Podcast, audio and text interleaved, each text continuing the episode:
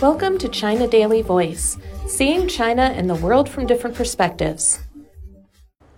Flame lit for Asian Games as 100 day countdown starts.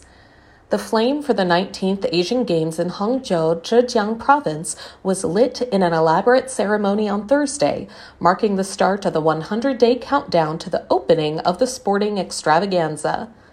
The lighting of the game's torch took place in Liangzhu Ancient City, which was inscribed as a United Nations Educational, Scientific, and Cultural Organization World Heritage Site in 2019, at an event that drew heavily on the country's ancient culture and heritage. The torch relay will start in September at West Lake, another UNESCO World Heritage Site in Hangzhou, with the torch to be carried to 11 cities in Zhejiang. The relay will culminate in the lighting of the cauldron at the Games opening ceremony on September 23rd. 19 female flame collectors dressed in flowing white gowns ascended steps to a central point at the ancient site on Thursday, where one of them lit a torch from the rays of the sun using a concave mirror. The outline of the mirror, designed like a jadeware named bi, symbolized the sun's rays.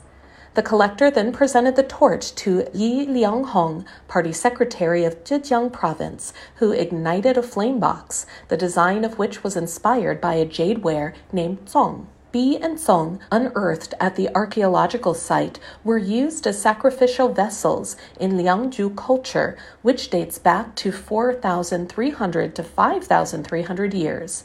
The archaeological ruins of Liangzhu Ancient City are a holy place that represent Chinese civilization dating back more than 5,000 years, said Fang Xiangming, director of the Zhejiang Institute of Cultural Relics and Archaeology.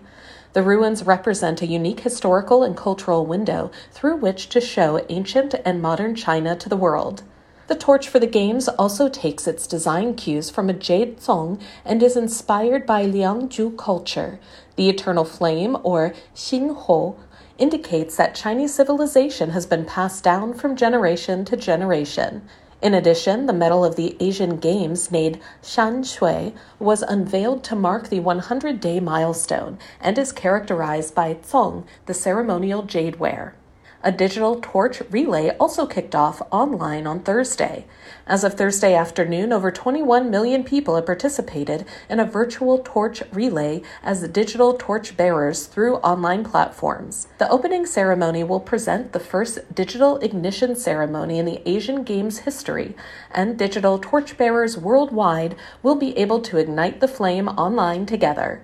Despite the one year postponement of the Asian Games, Hangzhou is poised to host one of the biggest sport events in the world.